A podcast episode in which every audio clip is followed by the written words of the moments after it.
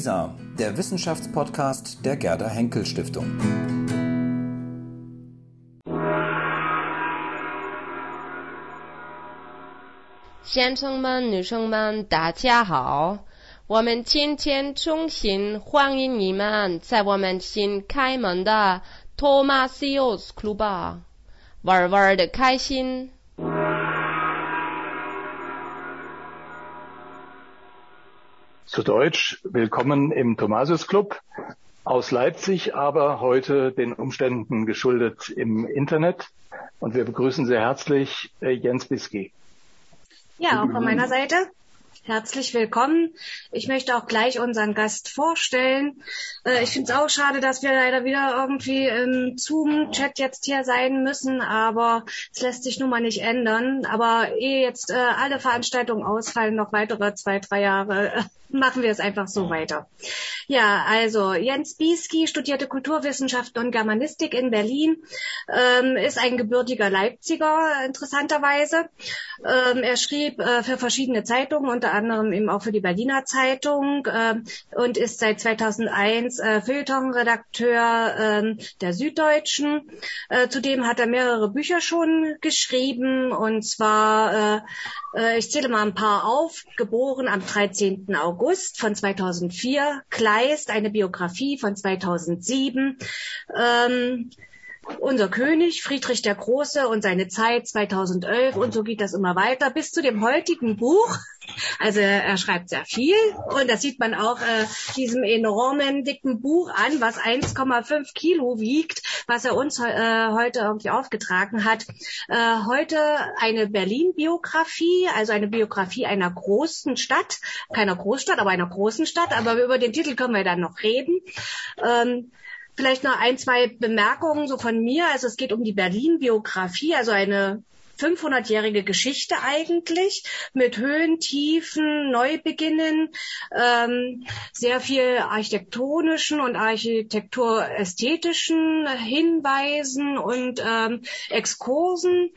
Ähm, es ist gegliedert in zehn Kapitel und äh, sozusagen endet in der Gegenwart. So kann, könnte man das erstmal zusammenfassen, denke ich mal. Es hat auch einige Abbildungen drin, also Pläne von äh, sowohl äh, Architekten, wie sie sich das vorgestellt haben, wie Berlin mal aussehen sollte, aber auch äh, ganz tollen Fotos oder Plänen, wie die äh, Straßenbahnlinien voll äh, äh, ähm, und äh, die U-Bahn aussieht, also U-Bahn-Pläne und so weiter. Und auch einen etwa 100-seitigen ähm, Anmerkungsapparat, der ganz, ganz klein geschrieben ist, wo äh, der täuscht ein bisschen, finde ich. ja, also ähm, meine erste Frage vielleicht wäre an Sie, ähm, wie lange schreibt man an einem so dicken Buch? Das äh, Schreiben geht dann von allem, glaube ich, noch am schnellsten. Äh, das, was wirklich lang dauert, ist äh, zu recherchieren. Und es ist ja so, dass so eine Recherche nie abgeschlossen ist, weil man immer wieder äh, beim Schreiben merkt, oh, da weiß ich zu wenig, um es genau zu schreiben. Oder da fehlt mir äh, an der Geschichte etwas Anschauliches. Ich habe etwa fünf Jahre an dem Buch gearbeitet, dann äh, konzentriert, aber neben meinem normalen Job äh, daran abends immer geschrieben und an den Wochenenden äh, im Grunde, aber ich bin ja seit 2001 bis von 2001 bis 2020 war ich bei der Süddeutschen Zeitung Berlin-Korrespondent im Feuilleton. Und äh, das ist eigentlich, wenn man so will, alles auch Vorbereitung für dieses Buch gewesen, ohne dass ich damals schon gewusst habe, dass ich so ein Buch jemals schreiben werde. Äh, war das eine Auftragsarbeit oder äh, kam, äh, kam das ganz intrinsisch aus, aus Ihnen heraus? Ich muss jetzt endlich mal äh, dieses Buch schreiben. Halb, halb. Äh, Im Gespräch mit meinem äh, Verleger haben wir so verschiedene Buchpläne diskutiert und dann haben wir beide geschaut und gedacht, ja, eigentlich bräuchte es eine Berlin-Geschichte. Und wenn Sie sagen, um Gottes Willen, wo immer ich hingehe, sehe ich in den Buchläden oder erst recht in den Bibliotheken Regalmeter voll mit Berlin-Literatur. Und jedes Jahr erscheinen 20, 30, 40 neue Titel über diese Stadt. Aber wenn Sie mal überlegen, welche durcherzählte Geschichte Berlins gibt es, dann ist die Auswahl relativ klein. Äh, es gibt äh, ein bisschen was aus der Bismarck-Zeit, aber das ist lange her und das, da fehlt notwendig das für Berlin entscheidende 20. Jahrhundert. Es gibt äh, von David Clay Large eine Geschichte Berlins, die beginnt 1871 und endet mit der Hauptstadtwerdung äh, Berlins Ende des 20. Jahrhunderts. Dann gibt es ein Berlin-Buch, das ich sehr mag, von Walter Kiaulin, einem äh, in den 20er Jahren wichtigen Berliner Journalisten. Der hat in den 50ern so einen Rückblick auf das moderne Berlin geschrieben. Auch dort geht es vor allem um die Kaiserzeit und die Weimarer Republik, ein wenig um das Dritte Reich. Äh, aber eine durcherzählte Geschichte gab es nicht. Und da habe ich gedacht, ja, das versuche ich mal ob ich das hinbekomme. Äh, und zwischendurch habe ich mich natürlich immer wieder verflucht, weil äh, es ist wirklich äh, so ein großer Berg von Ereignissen und von Materialien, durch die man sich durchfressen muss. Und der Berg wird nicht wirklich kleiner. Also man denkt, jetzt bin ich schon im Jahr 1900, ja, da hat man aber noch sehr viel vor sich. Das kann ich nur bestätigen. Also äh, in der Mitte des Buches, da ist man gerade so äh, ähm, Ende des 19. Jahrhunderts sozusagen und hat dann noch allerhand vor sich an Geschichte. Nun ist das Buch ja schon in der siebten Auflage erschienen, also es wird offenbar sehr viel gekauft und gelesen.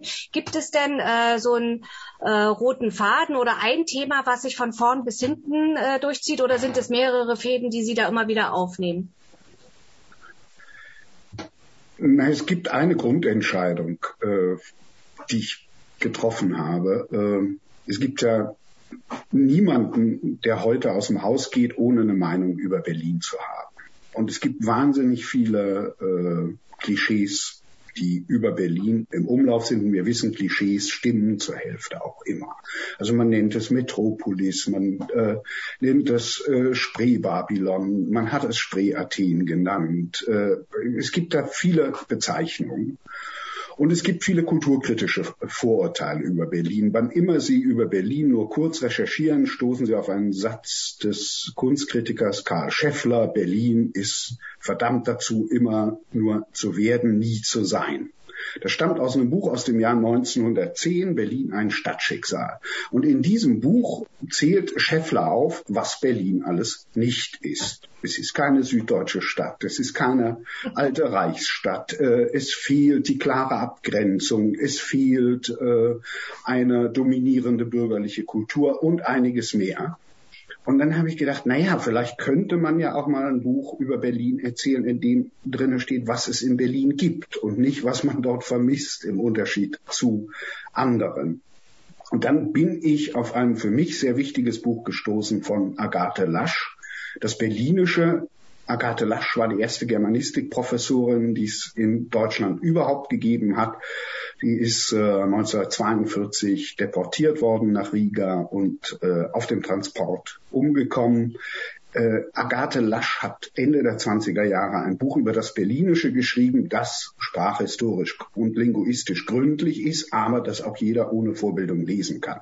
Und da versucht sie an der Geschichte des Berlinischen, also des Berliner Dialekts oder Soziolekts so etwas wie eine Mentalitätsgeschichte der Stadt zu erzählen, so eine Kulturgeschichte zu skizzieren und einfach zu schauen, welche verschiedenen Entwicklungen sich da überlagern. Und dann habe ich gedacht, so mache ich das äh, auch im Grunde.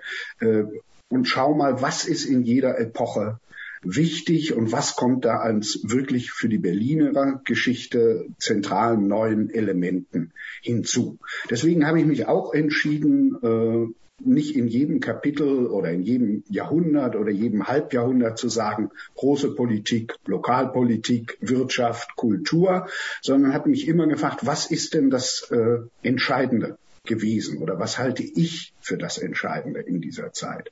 Und dann habe ich nach Geschichten gesucht, nach Personen, an denen man das erzählen kann und auch an Gebäuden, weil ich mich für Architektur interessiere und es in Berlin auch immer eine interessante Geschichte ist, die Architekturgeschichte. Also Sie, Sie haben jetzt äh, in der Beantwortung der Fragen schon äh, eines hervorgehoben, was beim Lesen auch angenehm auffällt. Sie ähm, empfehlen Literatur also zum Beispiel verschiedene Berlin-Geschichten. Äh, man kriegt also mit, wo sie bestimmte Anregungen herhaben. Sie verheimlichen das nicht, verstecken das nicht, sondern im Gegenteil, sie, sie zeigen das sogar.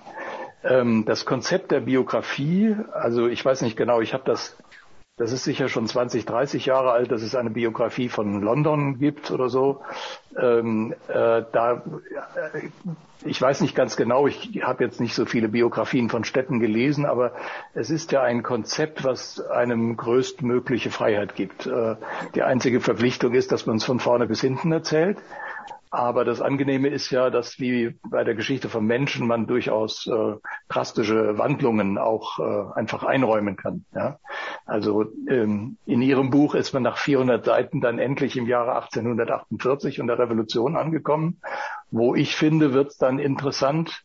Ähm, und dann brauchen Sie nochmal 200 Seiten und sind dann erst 100 Jahre später, 1947 und äh, dann gibt es nochmal 200 Jahre sozusagen drauf für den Rest, ja, also die ja. zweite Hälfte des 20. Jahrhunderts. Das heißt, da sieht man schon ein bisschen daran, ähm, äh, dass es natürlich nicht ganz gleichmäßig erzählt ist. Ähm, Sie haben auch die Kriegszeit sowohl des Ersten Weltkriegs wie auch die Nazizeit sehr kurz gehalten im Vergleich. Äh, und äh, äh, dieses Konzept der Biografie aber verpflichtet sie, ähm, so mal rein vom Konzept her gesehen, sehr früh anzufangen. Ich finde diese ersten Jahrhunderte langweilig. Also ich weiß auch nicht, ich habe es schon wieder vergessen, was da drin steht. Also ich erzähle ja die ersten Jahrhunderte gar nicht. Das ist ja, ja der Blick an der Sache. Deswegen heißt es Biografie einer großen Stadt. Ja. Äh, und das meint, ich erzähle eine Geschichte der Großstadt. Äh, statistisch sagt man, eine Großstadt, äh, also eine Stadt gilt statistisch als Großstadt, wenn sie 100.000 Einwohner hat. Das hat Berlin in den ersten Regierungsjahren Friedrichs II., also Mitte des 18. Jahrhunderts, ja. erreicht. Und jetzt überlegt man, warum wird Berlin Großstadt? Nicht aus eigener wirtschaftlicher Kraft, äh, nicht weil es so ungeheuer attraktiv ist, sondern in erster Linie, weil es die Residenz der Hohenzollern ist und mit dem Aufstieg Preußens zu einer europäischen Macht wächst. Deswegen muss ich, um diese Entwicklung zu erzählen, Berlin gründen. Klar, irgendwo muss man anfangen an einem Spreeübergang und dann muss ich die Hohenzollern nach Berlin kriegen und mhm. irgendwie erzählen, warum Berlin Residenzstadt wird. Und dann überspringe ich viele, viele Jahre und es hat auch äh, Diskussionen gegeben, bevor das Buch veröffentlicht wurde, ob man nicht die Jahre dazwischen auch mal erzählen muss. Ich sage nein und da teile ich äh, Ihre Meinung, die ist langweilig die sind langweilig, diese äh, Jahre. Da gibt es, es, also im Grunde hängt es ja immer von einem selber ab, was einen langweilt. Äh, man kann da auch viele interessante Aspekte finden, aber da ist Berlin nicht wirklich wichtig.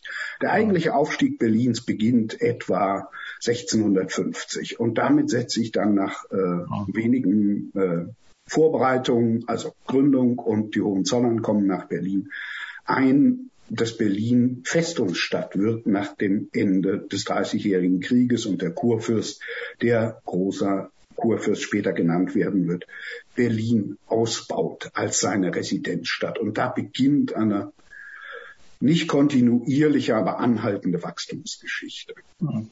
Deswegen lasse ich, also Sie werden da nichts finden wie die Reformation nach Berlin. Ja. Sie werden nichts finden oder wenig zwei Sätze über das Renaissance-Schloss in Berlin.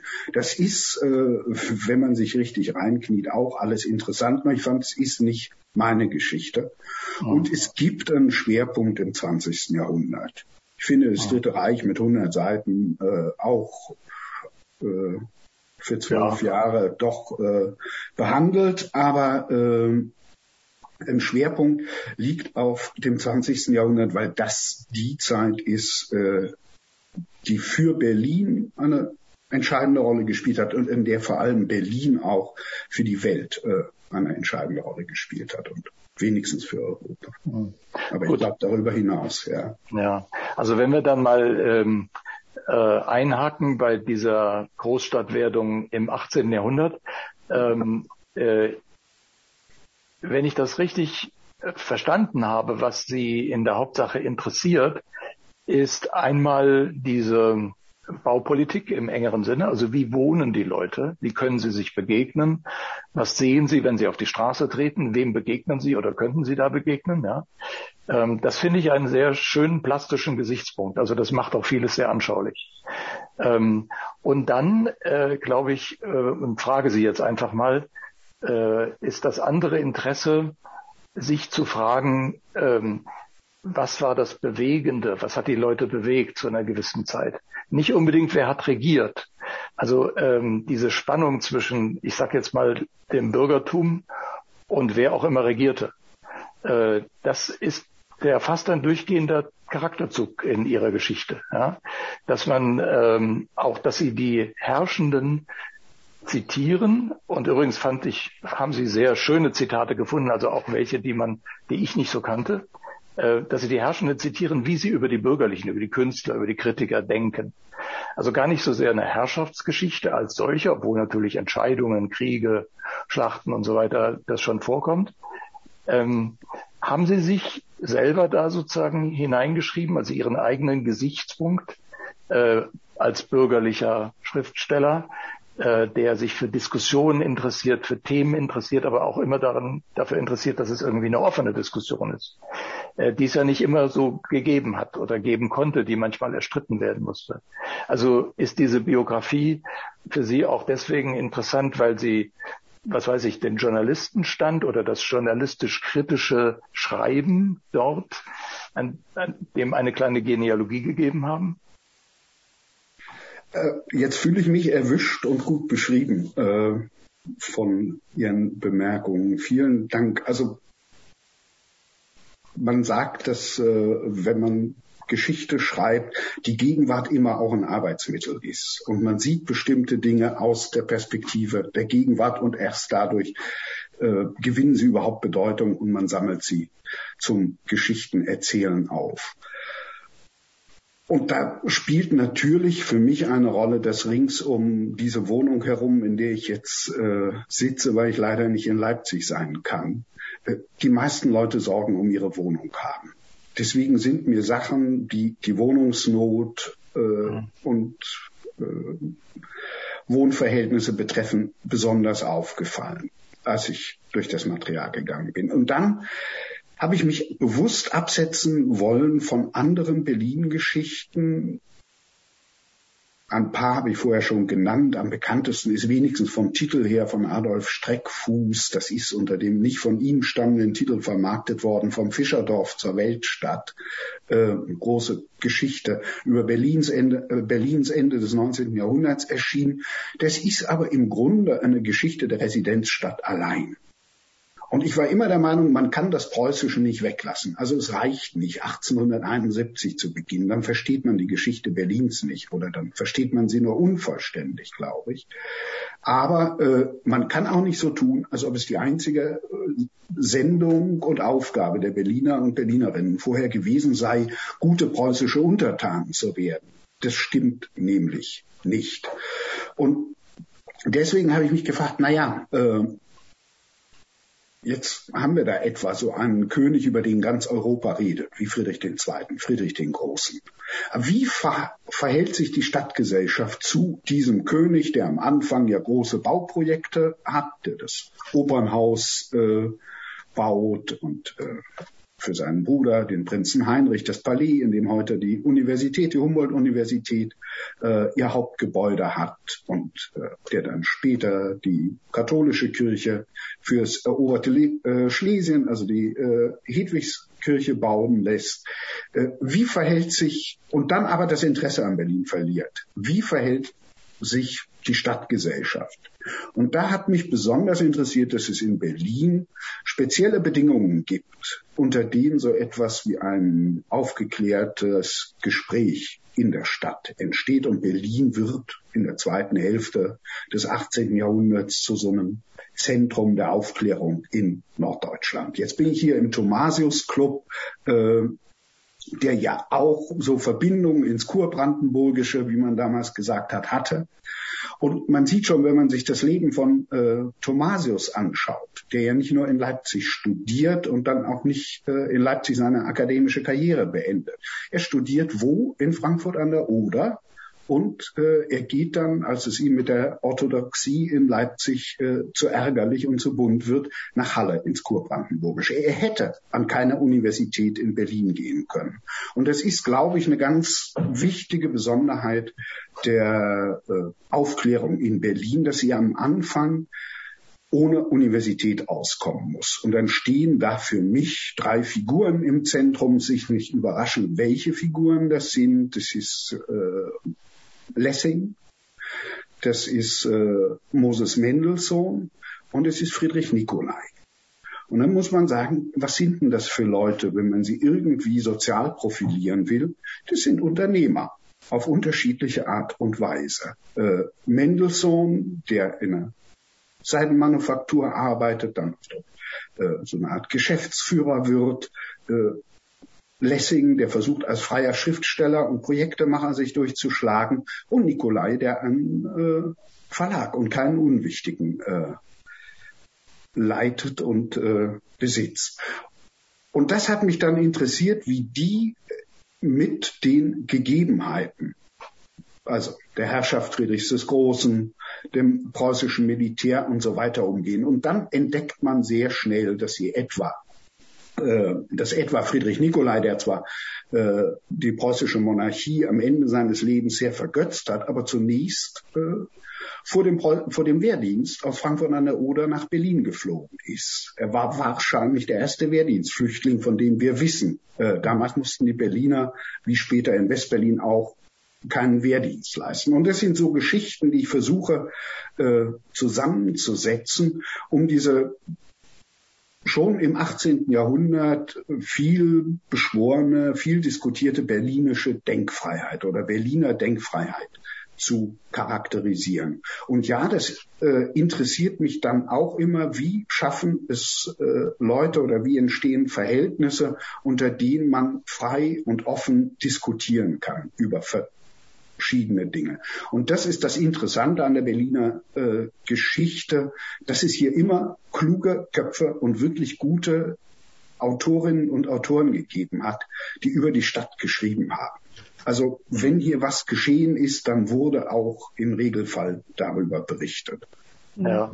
Aber ich kann mich des Eindrucks nicht erwehren, äh, dass diese schönen Geschichten, die tatsächlich ja auch immer eine Rolle spielen in ihren Erzählungen, äh, dass die ein bisschen erschlagen werden von der Baugeschichte äh, der 500 Jahre und dass es doch sehr baulastig ist, die Geschichte. Und deswegen immer wieder die Frage auch für mich aufkam beim Lesen, wie so eine Biografie. Also ich habe da nur Fassade gesehen jetzt im Osten Sinne des Wortes. Äh, ja, also den Umbau von außen. Aber äh, das, was Sie jetzt gerade noch mal hervorgehoben haben, das äh, ist mir so ein bisschen weggerutscht, ehrlich gesagt dann ist das Ihr Eindruck. Ich äh, will jetzt hier, äh, den will ich Ihnen gar nicht nehmen. Äh, ich will jetzt hier nicht durch das Buch gehen und äh, sagen, auf wie vielen Seiten äh, das keine Rolle spielt. Was eine Rolle spielt, ist die Gesamtveränderung des Stadtbildes. Genau. Äh, das spielt eine entscheidende Rolle. Das finde ich aber auch wichtig, weil das Besondere an Berlin ist ja, dass das, was wir heute Berlin nennen, etwas ist, was erst 1920 mit der Gründung von Groß-Berlin, wie man das damals äh, genannt hat, zustande kommt. Und das sind sehr unterschiedliche äh, Gebilde. Das sind kleine Dörfer, die aber inzwischen zum Teil äh, sehr schnell gewachsen sind. Das sind selbstständige Städte, das sind Gutsbezirke, das sind Waldflächen, das sind, ist das Territorium der alten Doppelstadt Berlin und Köln Und das ist äh, die Neustädte, die gehören dazu, die Ende des äh, 17. Jahrhunderts gegründet wurden. Und ich finde das äh, wichtig und dass das auch eine Rolle spielt. Zumindest habe ich auch versucht, äh, das auf jeden Fall. bei den, äh, wenn ich über Architektur schreibe, da wenig so zu schreiben, wie es Kunst- oder Architekturhistoriker tun würden, äh, dass sie vor allem darüber reden, wie sich das äh, in der Stilentscheidung zu anderen Bauten verhält. Aber ich dachte, also Schinkel, gut, äh, ist auch ein Privat eine Leidenschaft von mir, äh, aber Schinkel ist halt sehr interessant, einmal, weil er ja nicht als Architekt beginnt seine Karriere in Berlin, sondern als das, was ich einen großstädtischen Unterhaltungskünstler nennen würde, also der äh, malt da Panoramen und Bühnenbilder. Und dann hat er in seinen Bauten, das versuche ich so ein bisschen am Beispiel seines Museums, das heute Altes Museum heißt, zu zeigen, immer auch eingebaut eine bestimmte Vorstellung von der Stadt, dass man da reingehen kann und dann wieder rauskommen kann, also dass äh, dieses Museum sich zur Stadt öffnet und zugleich einen Raum der Konzentration äh, für die Bürger der Stadt bietet. Und das sind die Punkte, die ich versuche äh, da aufzuschreiben. Da es viele tausend Häuser in Berlin gibt, äh, kann es sein, dass ich vielleicht äh, zehn zu viel erwähne. Das ist nicht äh, mein Problem. Ich war äh, Silvester mal wieder in Berlin und habe mir äh, Berlin Mitte noch mal angeguckt, also auch das Schloss und so weiter. Äh, war lange nicht mehr da und äh, als ich dann in Ihrem Buch gelesen habe, danach, äh, ja, Berlin, die permanente Baustelle, da äh, fiel es mir wie Schuppen aus den Haaren, äh, dass äh, das sich ja wirklich nicht geändert hat. Und das ist ja auch eine These Ihres Buches. Also diese permanente Baustelle, der permanente ähm, Umbau, auch halt nach den jeweiligen Gegebenheiten, auch der jeweiligen Herrschaftsverhältnisse. Also das fand ich ja sehr interessant und da musste ich sehr viel spunzeln. Also insofern, das, die Baugeschichte muss rein, das ist klar, ja. Also ich selber habe das mit der Baugeschichte ähm, auch äh, äh, gemerkt und zur Kenntnis genommen, fand das aber auch durchaus sozusagen verträglich, erträglich, weil es eben jetzt nicht äh, Architekturhistorie war, sondern im Grunde Stadtgeschichte. Und ähm, fand auf der anderen Seite, und da möchte ich anknüpfen an das, was Sie gerade zur Berliner Aufklärung gesagt haben, ähm, es äh, schon äh, interessant, wie Sie immer wieder in der Biografie dieser Stadt die Biografie von Menschen unterbringen und auch äh, richtige kleine Modellgeschichten draus machen, ähm, die äh, dann wiederum auch, wie jetzt bei den erwähnten Nikolai Lessing und Mendelssohn, nicht äh, Geistesgeschichten sind, ja, sondern durchaus auch wieder Stadtgeschichten. Das sind halt in, eben Unternehmer. Sie haben da einen wenig apologetischen und überhaupt nicht äh, rechtfertigenden Blick auf die Leute, sondern mehr so eine nüchterne äh, Beobachtung. Und das ähm, ist ja dann auch zum Beispiel, wenn Sie die Salons beschreiben. Ja? Ich habe äh, schon viele äh, Beschreibungen von Rahel Levins Salons gelesen und so weiter, aber dass da die bestimmte Adlige, bestimmte äh, Hofbeamte aufgetreten sind oder so. Das habe ich erst bei Ihnen so mitgekriegt und was für eine Spannung das eventuell auch äh, bedeuten würde. Wie sind Sie auf diese Geschichten gekommen? Ich frage jetzt einfach deswegen, weil Sie am Anfang deutlich gemacht haben, es gibt schon viele Berlin-Geschichten, die man auch plündern kann, ja, also wo man Sachen findet. Ähm, äh, sind Sie dann auch noch mal einzelnen Figuren so gesondert nachgegangen? Hat das Arbeit gemacht oder wie war das?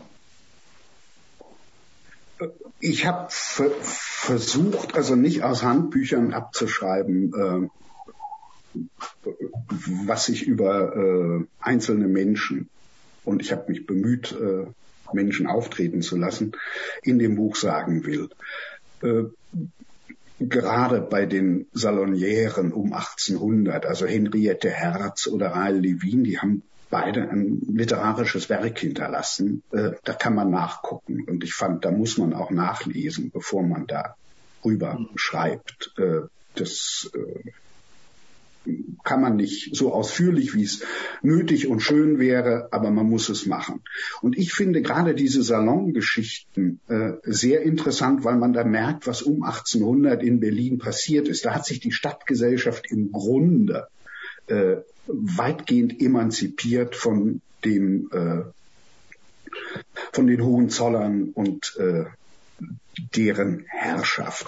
Äh, die sind selbstständig geworden. Mhm. Und das ist nicht unbedeutend für die deutsche Kulturgeschichte und deswegen kommt das vor, weil äh, ich das erzählen will. Das eine ist äh, ganz wesentlich für die Aufklärung in Berlin war immer auch die Musik. Und wir haben mit der Singakademie den äh, wie mir äh, Kenner immer versichern, ältesten gemischten Chor der Welt, äh, der in Berlin entsteht. In Berlin wird dann aber um diese Zeit und wesentlich im Zusammenhang mit den Salons äh, das durchgesetzt, was wir Weimarer Klassik nennen.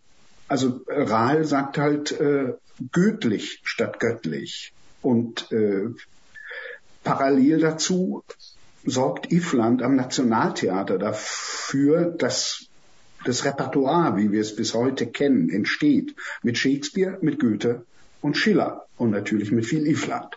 Äh, so, das, äh, das sind so weiterwirkende Dinge, auf die ich da hinweisen wollte. Und dann hatte ich das Gefühl, dass man einzelne Menschen zu Wort kommen lassen muss in so einer Geschichte und nicht äh, allein das, was mir jetzt wichtig äh, scheint oder was ich von heute aus sehe, äh, da aufschreiben kann. Deswegen spielen äh, dann einzelne Texte über Berlin eine gewisse Rolle, etwa aus dem äh, Kaiserreich von Edmund Edel, äh, so eine satirische Monographie Berlin W über das Bürgertum äh, rings um den Kurfürstendamm und äh, weiter hinaus. Und dieser Edmund Edel ist halt eine ungeheuer interessante Figur, äh, weil der aus einer Arztfamilie stammt, nach, die nach Berlin gezogen, also damals nach Charlottenburg gezogen ist, äh, erst Maler werden will, dann Plakatmaler wird, zwischendurch solche satirischen Bücher und anderes schreibt und dann schließlich äh, Stummfilmregisseur wird und Drehbücher für den Film schreibt und ähnliches. Und wenn man immer sagt, Berlin äh, ist eine vielfältige, diverse Stadt, dann muss man dazu auch immer sagen, dass sich diese Diversität, wenn man so will, in den Lebensläufen selbst widerspiegelt. Die Leute machen unterschiedliches und äh, bleiben nicht bei dem Hergebrachten. Und dann hat das wieder Folgen, wenn man sich dafür entscheidet. Dann darf man nämlich auch nicht der goldenen Berlin-Legende aufsitzen, sondern muss genauso erzählen, äh, was es an Gegenbewegungen gegen diese Diversität oh. gegeben hat. Deswegen erzähle ich neben äh, der Geschichte der Salons von Rahl und Henriette Herzog auch die Geschichte der christlich-deutschen Tischgesellschaft, äh, wo sich Romantiker, auch äh, Schinkel war dabei, Kleist war dabei und andere getroffen haben und Juden selbst Getaufte und Frauen ausgeschlossen haben von dieser Geselligkeit. Also so ein mhm. frühes Beispiel für modernen Antisemitismus um 1810, 11. So. Ich würde gerne springen, und zwar ja. springen in die Zeit des geteilten Berlin ähm, und wie Sie da verfahren sind. Ähm, also ich selber bin 1977 aus Frankfurt am Main nach West-Berlin gezogen und habe sozusagen diese Phase bis zum Mauerfall sehr intensiv dort mitbekommen. Diese sehr merkwürdige, komische Stadt, die eigentlich keiner so richtig mochte, außer denen, die dort lebten. Äh, und auch die nicht alle. Und äh, dann kenne ich natürlich jetzt nur aus der Besuchsperspektive Ostberlin. Ähm, wie haben Sie das für sich als Herausforderung begriffen, diese beiden Städte zu beschreiben, wo es ja ganz wenige grenzüberschreitende Biografien gab? Also wie, was, was war das jetzt speziell vielleicht für Sie für eine Herausforderung? Ostberlin oder das Milieu in der DDR kannten Sie vielleicht besser? Ja, ich bin 1981, ähm, da war ich 15, glaube ich, oder gerade 15 geworden. Äh, nach, nach Berlin gekommen. Berlin gezogen, also nach Marzahn damals in die äh, Platte, 13. Stock und mhm. haben dann in der Ferne irgendwie das Schimmern sehen, was man Berlin nannte. Na gut, diese räumliche Ferne hatte, ist aber aufgewogen durch die familiäre ja, ja. Bekanntschaft. Ich, aber ich, Ostberlin kannte ich. Und ja. ich hatte äh, eine Absicht. Erstens, ich will beides parallel erzählen was aber nicht heißt, mhm. dass man alles durcheinander werfen kann, mhm. weil dann verwischt man Unterschiede. Und ich will es als gemeinsame Geschichte erzählen. weil nach meinen Erinnerungen und nach dem, was mir andere erzählt haben, was ich gelesen habe, ja immer äh, die beiden Teile Berlins auch aufeinander bezogen waren. Das beginnt mit so platten Informationen wie äh, der Information, dass selbstverständlich in Ostberlin alle Rias gehört haben oder nahezu alle also den Rundfunk im amerikanischen Sektor. Das gehört dazu, dass man den Fernsehturm, der auf dem Cover äh, drauf ist, natürlich vom Ernst-Reuter-Platz im Westteil auch gut gesehen hat und von vielen anderen äh, Stellen. Und dass die Mauer als Grenze aber auch immer gezeigt hat, dass beide aufeinander verwiesen sind und in dem Moment beide äh, Teile. Und in dem Moment, wo die Mauer gebaut wird, beginnen ja auch schon Versuche, sie durchlässiger zu machen oder sie äh, zu überwinden. Äh, das versuche ich dann zu erzählen. Und dann gibt es, das wird dann etwas einfacher in den äh, 70er Jahren, ja auch äh, sowas wie unwahrscheinliche, aber unübersehbare Gemeinsamkeiten zwischen Ost und West. Das eine ist, dass sie schon relativ früh in beiden äh, Teilen Berlins damit beginnen, für einen Autoverkehr zu bauen und die Stadt dem Regime der großen Straße zu unterwerfen, äh, den es gar nicht gab. Also die Straßen, Stadtautobahn in Berlin West und auch die Magistralen in Berlin Ost, die müssen wir uns am Anfang relativ leer vorstellen. Sind dann voller geworden, ja klar. Äh, mit äh, der fortschreitenden Motorisierung und der Zunahme des Autoverkehrs. Das Zweite ist, dass man äh, gucken kann, also das ist so eine, äh, das ist so ein plötzliches Streben in die Höhe um irgendwas darzustellen. Das ist einmal diese Dominanzgeste gegenüber dem historischen Berlin, die der Fernsehturm darstellt. Äh, Im Westen hat man das als äh, Steglitzer Kreisel, also Hochhaus gebaut wird, einer der großen äh, Bauskandale. Äh, ja. Westberlins übrigens von einer aus Dresden stammenden Architektin, äh, ja. damals äh, entworfen und in Szene gesetzt. Und was ich schlagend fand, ist, dass es dann äh, in den Bauten so eine Gemeinsamkeit der Vorstellung von Stadt gab. Wenn man sich den Palast der Republik anschaut und das ICC, also das Internationale Kongresszentrum, dann sehen die unterschiedlich aus. Aber beide sagen, wir halten Distanz zur Stadt. Also im Palast der Republik spiegelt sie sich vom, im ICC ist das ja alles abgeschlossen. Also ist äh, deutlich unterschieden von der Stadt und unter Einsatz aller zur Verfügung stehenden technischen Mittel versammeln wir hier so die Stadtgesellschaft als Publikum, das bespaßt wird. Das passiert etwa zur gleichen Zeit in Ost und West. Zur gleichen Zeit in Ost und West entstehen auch alternative Lebensformen. Und über diese Gemeinsamkeiten und äh, an einigen Stellen auch Zusammenhänge habe ich versucht, das zu erzählen weil ich vermeiden wollte, dass man denkt, okay, Westberlin ist der Normalfall, der Osten ist die Abweichung. Ich wollte auch das Umgekehrte vermeiden. Äh, Ostberlin ist das normale Berlin, Westberlin ist die Besonderheit. Äh, führt am Ende dazu, wenn man aufs Jahr 89 kommt, äh, dass eigentlich die Westberliner äh, auch eine Transformationserfahrung durchgemacht haben, von der man sonst immer sagt, das haben die Ostberliner. Äh, äh, das haben die, die, die Menschen in der DDR oder in Ostdeutschland mhm. durchgemacht. Äh, Westberlin war wirklich ärmer als Ostberlin, nicht verglichen mit Ostberlin selber, aber verglichen mit der Bundesrepublik. Mhm. Da war Westberlin kein besonders ökonomisch nicht besonders attraktiv, während Ostberlin natürlich äh, Schaufenster der DDR war und äh, dort der Lebensstandard viel höher war als im Rest der Republik.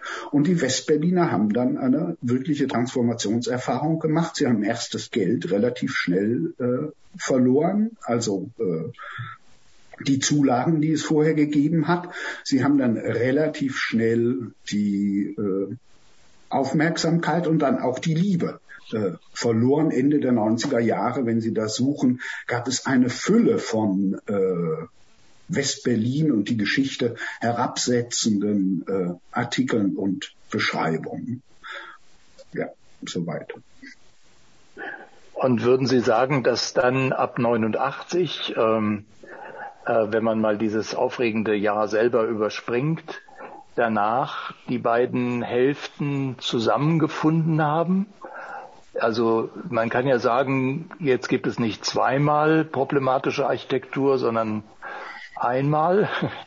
Also man baut den Potsdamer Platz oder so etwas. Äh, in, ähm, vielleicht ist der noch äh, fast das Beste, aber was jetzt gerade an Wohnungsbau passiert oder so etwas, was sehr uniform ist und was sich in allen reichen Städten oder Metropolen dieser Welt äh, findet, aber auch was die Stadtgesellschaften angeht, die Künstlermilieus. Ich meine, Sie reden vorher von David Bowie und von Biermann und so weiter. Also Sie haben gehen auch da in die Biografien ein, einzelner interessanter Individuen ein, in denen sich sozusagen diese Stadt spiegelt ähm, oder die Stadthälfte spiegelt. Wie, wie sehen Sie das so? Ähm, ich meine, das ist jetzt ein Gespräch, viel Zeit haben wir nicht, also so eine kurze Aussage über, ist das jetzt gelungen mit dem mit der einen Stadt Berlin? Oder war das eigentlich auch nie eine Stadt Berlin? Na, Berlin war immer vielfältig, äh, immer äh, sehr besonders worüber man nachher vielleicht noch kurz was sagen müsste im Verhältnis äh, zum Rest Deutschlands und vor allem im Verhältnis zu Brandenburg, weil das ist sehr speziell. Aber äh, es ist aus Berlin nach 89 nicht das geworden, was irgendeiner der Akteure 1989 äh, sich vorgestellt hat oder gewollt hat. Es ist aber doch etwas, ein Gebilde, ein Zustand Berlin daraus geworden, der sehr viele Menschen äh, anzieht und über den sehr viele Menschen reden oder über den sie informiert werden wollen und das nicht nur in Europa. Also ich kann mich gut erinnern, als ich irgendwann mal in Boston war, kamen dann auch Leute, Teenager auf mich zu, was, du bist aus Berlin, cool. Und das fand, da hatten sie sofort eine Vorstellung. Ob die mit der Realität übereinstimmt, äh, ist noch eine andere Frage. Aber es, es gibt so eine Anziehungskraft, eine Attraktionskraft dieser Stadt. Äh, natürlich gibt es genauso unendliche äh, Schwierigkeiten in der Gegenwart. In Berlin und vieles äh, finde ich halt äh, falsch, was hier politisch entschieden worden ist und so weiter. Äh, aber äh, ich bin nicht für die Geschichte selber verantwortlich, sondern nur dafür, sie aufzuschreiben. Hm. Was macht denn gerade heutzutage das Faszinierende oder über die, äh, vielleicht auch über die Jahrhunderte, das jeweils Faszinierende von Berlin aus? Wäre die erste Frage. Und die zweite ist, gibt es sowas wie äh, ein sich durchhaltendes typisches, also der typische Berliner, wie ist der? Also wir wissen ja, es hat eine besondere Art von Freundlichkeit, ähm, die ähm, nicht jeder unbedingt mag oder die erstmal befremdlich ist, aber eine besondere Herzlichkeit, das schildern Sie ja auch ganz gut im, im Buch. Ähm, was ist das Faszinierende heute? Erstmal vielleicht. Also was äh, lang schon so ist und das Faszinierende, glaube ich, ausmacht, dass man Berliner werden kann. Sie können nach Hamburg gehen, wo ich jetzt arbeite, am Hamburger Institut für Sozialforschung. Äh, Sie werden kein Hamburger. Die Leute sind äh, freundlich und man kann mit denen umgehen. Manchmal sind sie ein bisschen wortkarg, aber Sie werden kein Hamburger. Sie können nach München gehen. Äh, die Leute sind extrem freundlich, es ist eine schöne Stadt, großartige Kultur, aber Sie bleiben immer ein Zugereister. Äh, Berlin, Sie müssen hier drei dieser furchtbaren Winter überstehen, äh, sich ein bisschen mit S und U-Bahn äh, zurechtfinden und dann sind Sie Berlinerin oder Berliner. Äh, das stellt auch keiner in Abrede. Und das ist schon relativ früh so, dass die Mehrzahl der Berliner äh, von woanders kommt, nämlich aus äh, Brandenburg. Und da komme ich vielleicht drauf, was noch so eine Besonderheit Berlins ausmacht, das ist die relativ große Distanz zum Umland. Auch wenn die Leute jetzt, äh, weil die Mieten so hoch sind und die Wohnungspreise viel ins Umland ziehen, in den sogenannten Speckgürtel, gibt es eine deutliche Distanz. Also gehen Sie mal äh, nach München und sagen, du bist Münchner, also bist du Bayer. Da sagen die, hey, was belästigst du mich mit der Trivialität? Machen Sie das in Berlin mal und sagen einem Berliner ins Gesicht, du bist doch Brandenburger. Ist er ja eigentlich. Aber keiner versteht sich so. Und einige würden das als Beleidigung auffassen. Und das gehört auch zu Berlin, dass es sehr scharf gegen das Umfeld abgegrenzt ist. Äh, das ist meine These seit etwa äh, der 48er Revolution so, äh, wo in Brandenburg die königstreuen äh, waren und äh, in Berlin die Aufrührer und Revolutionäre. Und das trägt dann, und damit äh, der vorletzte Satz über die Faszinationskraft äh, Berlins, dazu bei, dass die Stadt so ein Rebellen-Image hat oder äh, als Hauptstadt der Nonkonformisten gilt. Auch mit diesen Legenden ist es immer so, dass nur die Hälfte stimmt, aber es reicht, äh, wenn die Hälfte der Leute sie glaubt. Man kann hier im Grunde machen, was man äh, will in Berlin. Manche halten das für eine Gleichgültigkeit gegenüber Mitmenschen, dass es so ist, aber Sie können hier fast, fast alles tun, Ihr Leben so entwerfen, äh, wie Sie das wollen. Und das fasziniert, glaube ich, viele. Und es ist nach wie vor so, dass äh, junge, ehrgeizige, quecksilbrige, interessierte Leute nach Berlin kommen. Die bleiben gar nicht alle. Aber wenigstens so ein paar Jahre äh, nehmen sie diese Atmosphäre mit und äh, das ist das, äh, was, glaube ich, das Besondere an Berlin ausmacht. Was die Berliner alle ausmacht, äh, das kann ich Ihnen gar nicht sagen. Da gibt es sehr, sehr viele verschiedene. Es gibt sogar freundliche, obwohl ich bin relativ oft in äh, Nordsachsen, dort die Leute wirklich auf, ich bin, ich atme jedes Mal wieder auf, äh, sehr viel freundlicher sind, als sie das hier im Berliner Alltag zu erkennen geben. Ähm, ich habe noch mal eine Frage, vielleicht kann man die damit verknüpfen zu der Baupolitik ähm, und zu dem Herrn Hobrecht und der Mietskasernen äh, mit der Untergliederung auch der sozialen Abstufungen von Vorderhaus, Seitenflügel und Gartenhaus. Äh, das habe ich, ähm, also ich habe äh, immer, immer das so im Kopf gehabt, dass diese Mietskasernen eben was ganz Furchtbares sind und äh, was kapitalistisches, ausbeuterisches und hygienisch überhaupt nicht zu verantworten ist. Und deswegen es auch ganz gut war, dass man wenigstens die Seitenflügel und die Gartenhäuser abgerissen hat, irgendwann mal, was ja dann gekommen ist. Manchmal hat man auch leider die Vorderhäuser abgerissen. Ähm, Sie schildern den, ich glaube Hobrecht heißt der, ähm, mit seiner Idee, das ist in der um die Mitte des äh, 19. Jahrhunderts und dann später, ist da was dran, dass dann, dass man dort mit einer bestimmten Wohnungsbaupolitik eine Segregation, wie sie in vor allen Dingen englischen und schottischen Städten üblich war, vermieden hat? Ähm, äh, ist das sozusagen sozial wertvoll gewesen, dass man im selben Treppenhaus die vornehme Herrschaft aus der Belle Etage hatte und die Dienstmarkt von hinten aber auch da durch musste? Oder ist das äh, sozusagen eine schöne Idee gewesen? Das habe ich nicht so ganz verstanden, wie Sie das selber sehen. Das ist vor allem eine Idee äh, von Hobrecht, der Bebauungsplan für Berlin aufsetzt, für den er dann äh, sehr kritisiert wird. Und die Idee ist ganz einfach, also vorne Vorderhaus, Belle Etage, äh, da wohnt irgendwie der Professor, im äh, Hinterhaus äh, wohnt irgendwie eine kinderreiche Arbeiterfamilie und äh, der Junge aus dieser Arbeiterfamilie, der kann ja von dem Professor was lernen, wenn die sich irgendwie begegnen.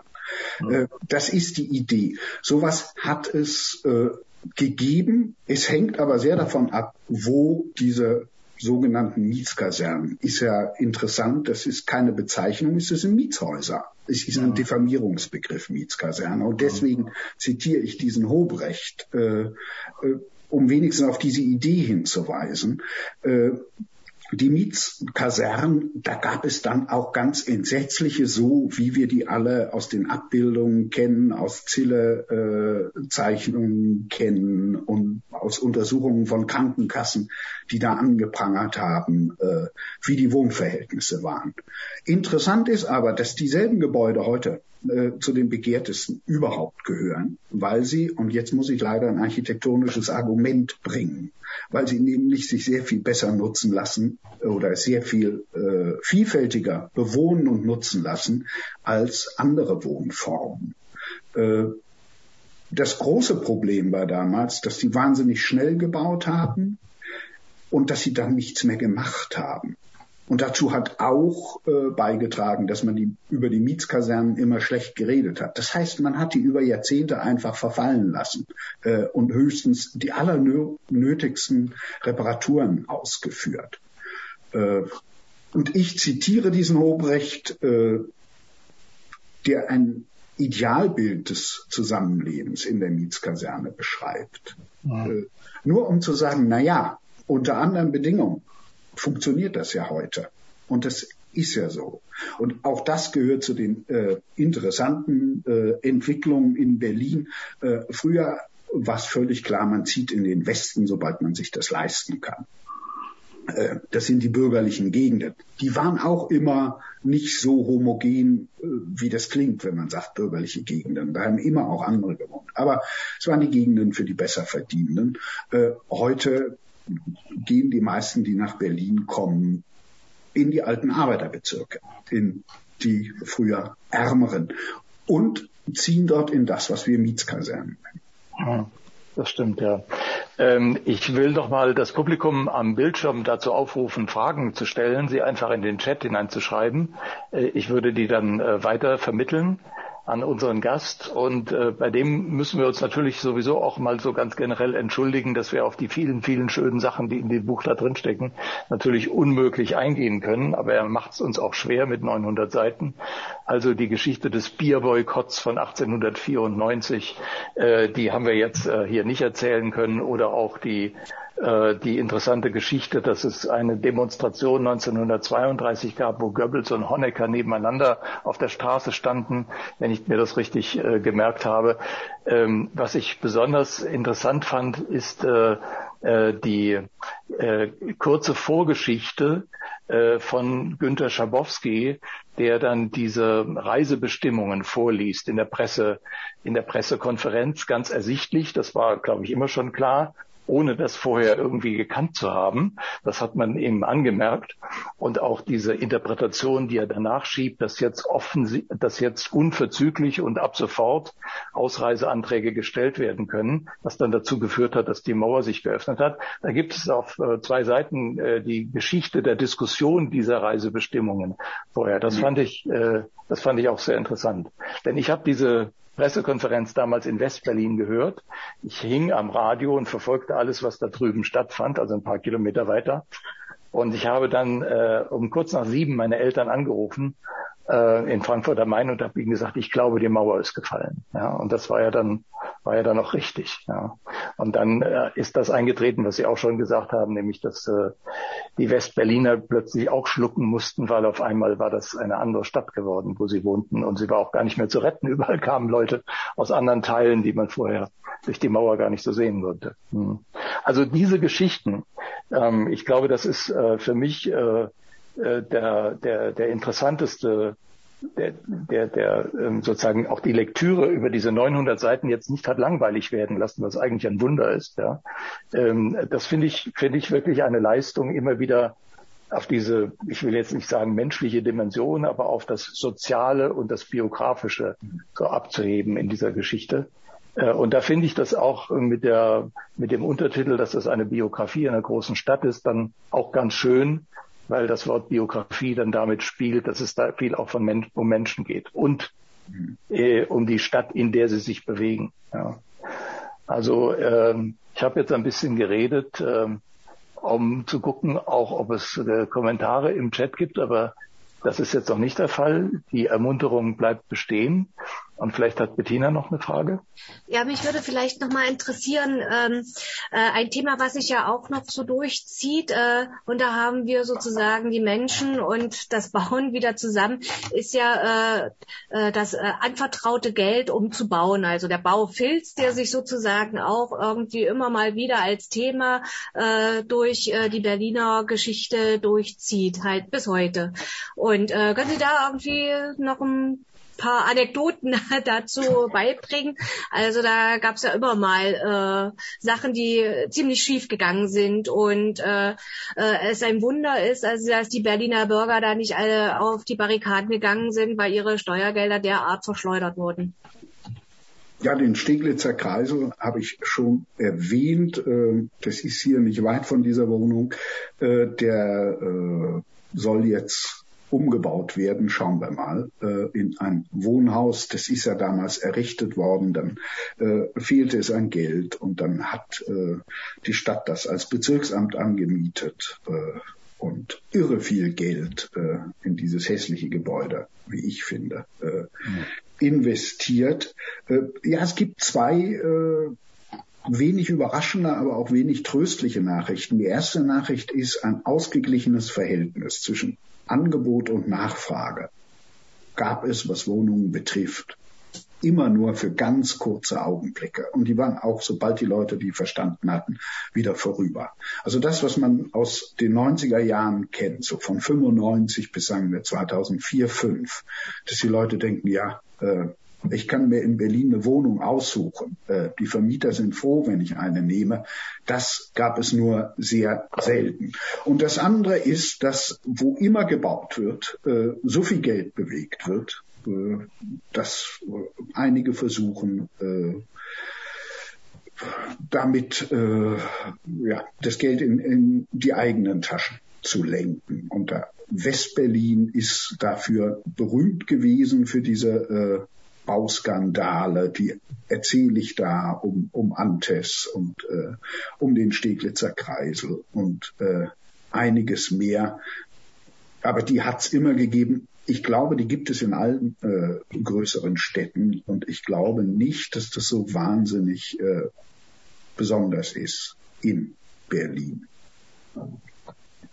Sie haben die ähm, äh, internationale Bauausstellung 1987 äh, erwähnt haben auch das Hansaviertel, was ja. damals sozusagen äh, 57, Entschuldigung, äh, äh, was damals gebaut wurde, dann auch äh, so kontrastiert mit den Neubauten, die im, im Osten ja. Äh, entstanden sind. Ähm, das Wort äh, 87 ist mir deswegen in den Kopf gekommen. Ich glaube, das war ein Jubiläumsjahr für Berlin. Und da gab es auch irgendeine Architekturausstellung, die zum ersten Mal ähm, Altbautenrenovierung sozusagen auch ja. inkludierte. Also da war jetzt ja. nicht nur Neubauten gefragt, sondern auch Entwürfe dazu, wie man mit der Altbausubstanz umging, die man ansonsten sehr freizügig abgerissen hat. Und zwar im Osten wie im Westen. Ja. Ähm, äh, diese äh, ähm, äh, es gibt so eine wehmütige Note bei Ihnen darin äh, in dem Buch, dass Sie einmal sagen, es gibt, glaube ich, in Berlin nur sehr wenige Bauten von vor 1850. Äh, das ist mal so eine Bildunterschrift und so weiter. Äh, wie stehen Sie heute zu dieser Altbausubstanz äh, und dem, momentan ist sie ja sozusagen überwiegend gerettet. Also das, was da ist, wird, glaube ich, in Benutzung bleiben. Ähm, ich, ich hoffe sehr, ich hoffe, dass das äh, überhaupt äh, für Bausubstanz, die da ist und erhalten werden kann, äh, zutrifft. Es gibt so eine Idee, dass äh, jedes Jahrzehnt von sich selber glaubt, nee, wir wissen jetzt, wie gute Architektur geht und wie Stadt funktioniert und deswegen freie Bahn, wir äh, reißen ab und machen alles neu. Äh, das ist aus vielen Gründen unsinnig. Ich glaube, äh, man zerstört damit immer Zusammenhänge, die sich entwickelt haben und die nur schwer, also man kann immer leichter Zusammenhänge zerstören, als sie wieder äh, ins Leben rufen. Äh, es ist auch ökologisch Wahnsinn abzureißen. Also deswegen bin ich eigentlich in fast allen Fällen dafür, weiter zu nutzen. Das ist aber lange in Berlin nicht so gewesen und die Zahl, äh, von der Sie gesprochen haben, die bezieht sich wirklich auf die Innenstadt, also auf die beiden alten Städte Berlin und Köln. Und vor 1850 hat man da, ich, ich glaube, 25 Häuser. Und auch die nur so halbwegs in der Substanz erhalten. Ne? Da ist auch vieles äh, später saniert worden oder so. Also es gibt im Grunde äh, sowas wie ein Kernbestand an äh, historischen Bauten aus der Zeit vor 1850 nicht. Was es aber gibt in Berlin ist sehr, sind sehr viele äh, Gebäude aus der Zeit äh, zwischen 1870 und äh, 1930. Und die sollte man nach meiner Meinung, wann immer es geht, irgendwie weiter nutzen und erhalten. Das scheint sich auch weitgehend als Einsicht durchgesetzt zu haben, aber schauen wir mal. Was, was schätzen Sie denn an diesen Häusern? Schätzen Sie die Fassade äh, oder schätzen Sie die Raumhöhe oder was ist das? Es ist, es ist sehr unterschiedlich. Es gibt bei den in den Zeiten auch äh, schon äh, niedrige Raumhöhen. Ich glaube ja. einfach, äh, dass also das ist vielleicht jetzt architekturgeschichtlich ein konservativer Impuls, aber ich finde, da muss sich das Neue gegenüber dem Alten rechtfertigen und sagen, mhm. was dann wirklich besser ist. Äh, mhm. Ich würde genauso wenig Gebäude aus den 50er, 60er oder 70er Jahren leichtfertig abreißen. Das hat gar nicht mit einer bestimmten äh, Epoche zu tun. Ich halte das überhaupt so dieses Hoppla, hier kommen wir und machen alles neu, halte ich, wenn es um eine Stadt geht, für den falschen Weg, für den falschen Ansatz. Äh, und die meisten Gebäude haben irgendetwas, äh, was man weiter nutzen kann oder man braucht sie und kann auf sie nicht verzichten. Das gilt, glaube ich, genauso für die Plattenbauten in Berlin-Marzahn oder äh, in Hellersdorf. Äh, über die wird gern und leicht verächtlich geredet. Das ist vielleicht, äh, sind diese Produkte des industriellen Bauens auch nicht die schönsten Häuser. Aber da wohnen wahnsinnig viele Leute. Also ist die Aufgabe, jetzt diese Häuser und diese Viertel so herzurichten, dass man da gut leben kann. Und das ja. wird ja auch versucht, statt sich immer pikiert hinzustellen und zu sagen, ja, mir fehlen da Säulen. Ich habe auch gern Häuser mit Säulen vorne dran, aber das ist für den Massenwohnungsbau äh, im 21. Jahrhundert auch nicht brauchbar. Was mich sehr enttäuscht, jetzt rede ich doch noch mal eine kurze Wutrede auf die zeitgenössische Architektur in Berlin, ist das, was man gegenwärtig baut. Klar, man muss bauen, aber äh, auf Twitter hat das mal jemand genannt, die neue deutsche Trostlosigkeit. Mhm. Äh, und die wird uns da jetzt äh, hingestellt. Das sind oft an großen Straßen gelegen im Grunde äh, bewohnte Lärmschutzriegel, die da errichtet werden. Und so sehen die auch aus. Äh, Finde ich schade. Da werden, da bleiben wir unter unseren Möglichkeiten. Also die äh, Geschichte, die Biografie einer Stadt wie Berlin an der Architektur festzumachen, äh, das ist Ihnen sicher ohne weiteres gelungen. Also man müsste das wahrscheinlich kontrastieren mit solchen Städten wie Wien oder Paris, die auch eine große Altbausubstanz haben, aber nicht diesen verheerenden Krieg äh, mitten in die Stadt getragen bekommen haben, äh, der ja dann in Berlin wirklich äh, sozusagen Stadtneubauplanungen in, auf grausamste Art und Weise vorgearbeitet hat. Ja. Diese Wunde ist ja in Berlin im Grunde auch immer noch sichtbar. Äh, an, an, man, man sieht es durch die Neubebauung sozusagen ähm, und auch an die, äh, also die neue, die no, neu angelegten Straßenpläne und im, im Osten zum Beispiel, aber auch im Westen, wo dann einige Projekte ja Gott sei Dank gestoppt wurden. Ich habe mal in der Gotenstraße in Schöneberg äh, gewohnt und dieses ganze Viertel sollte abgerissen werden für eine Autobahn die dann Gott sei Dank nicht gekommen ist, aber man hat die Häuser schön verfallen lassen. Also die Berliner Geschichte hat ja durch die durch den äh, Zweiten Weltkrieg, durch ja äh, vielleicht auch von allen Städten, mit denen man sie vergleichen kann, eine eine eine eine ganz be besondere Zäsur durchgemacht. Also wirklich einen, einen eine Härte erlebt, die, die sonst, glaube ich, eher selten ist. Also nichts äh, gegen die Zerstörung anderer Städte, die es ja auch gab. Aber also so große Stadt, so zerstört äh, zu sein, also ich, ich finde, das ist in, biografisch sozusagen eine bleibende Narbe. Würden Sie das auch hat im Dritten Reich alles ist zerstört worden, was ja. irgendwie Berlin vorher ausgemacht ja. hat also äh, von der Arbeiterbewegung, äh, von der liberalen freien Presse, von der künstlerischen Avantgarde, wovon auch immer man reden will, äh, von der großen jüdischen Gemeinde. Ja. Äh, das ist alles im Dritten Reich kaputt gemacht worden. Äh, und äh, ja, ich habe vielleicht noch eine allerletzte Frage, bevor wir dann äh, schließen werden. Ähm, wie hat es denn Berlin geschafft, äh, sich so viel Freifläche noch äh, zu bewahren, halt an, äh, angesichts der großen Wohnungsnot, die es ja auch immer wieder und permanent gibt? Äh, es gibt zum einen einen Stadtwaldvertrag von 1915, äh, der festlegt, das ist Wald und es muss immer Wald bleiben da darf nicht gebaut werden. Da hat man schon ein bisschen Freiheit. Dann haben sie äh, eine Initiative äh, der Kaiserin Ende des 19. Jahrhunderts, die sagt, ja, äh, die Arbeiter sind so gottfern, ich muss den Kirchen hinstellen in die Stadt. Dann hat sie überall so Kirchen abgeworfen. Also ich sage das etwas despektierlich, aber es hat den angenehmen Effekt, dass man Plätze hat mit äh, Kirchen und ein bisschen Grün drumherum es gibt die Parks und es gibt halt, äh, wie ich finde, das Beste, mit das Beste an Berlin, diese Riesenfläche des Tiergartens, äh, der zwar mal abgeholzt war und äh, wo man nach 45 äh, erstmal Kartoffeln angebaut hat, um irgendwie über die Runden zu kommen, der aber halt als Grünfläche oder als Park erhalten blieb und der auch schon sehr früh, schon im 18. Jahrhundert in der Geschichte der Berliner Stadtgesellschaft eine Rolle spielt.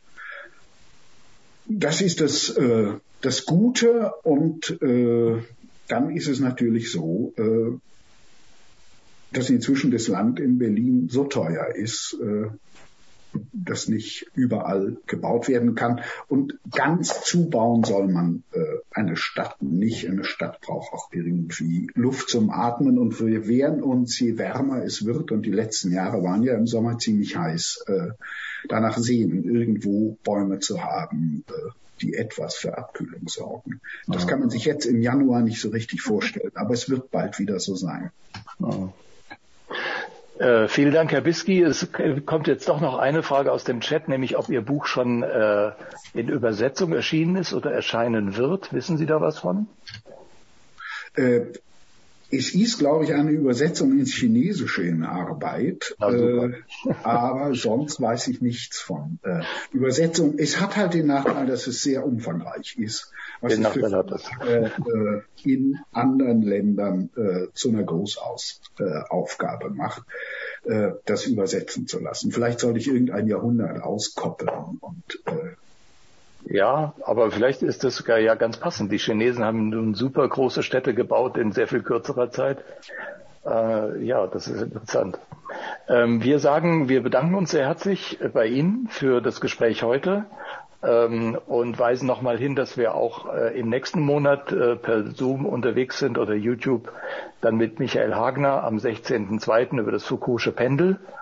Äh, da würden wir uns auch freuen, wenn wieder Menschen dabei sind. Und wie gesagt, diese Aufzeichnung von heute wird umgewandelt in einen Podcast, einen Audiopodcast, den man dann auf Ewigkeit nachhören kann, also solange es dafür Interesse gibt. Ähm, Bettina, müssen wir noch sonst was zum Abschied sagen oder? Nein. Das war Vielen unsere Dank. drittletzte Veranstaltung in, in, dieser Zusammensetzung. Genau, aber der, der Thomasus Club geht weiter. Wir wollen hier keine Panik streuen. Ja. Nur wir beide werden dann äh, ab dem März nicht mehr dabei sein. Genau. Ja, viel, ja vielen Dank für Ihre ja. Fragen und Ihr Interesse und äh, alles Gute dem Club ja. und Ihnen. Danke auch und auf, auf Wiedersehen. Wiedersehen. Auf Wiedersehen.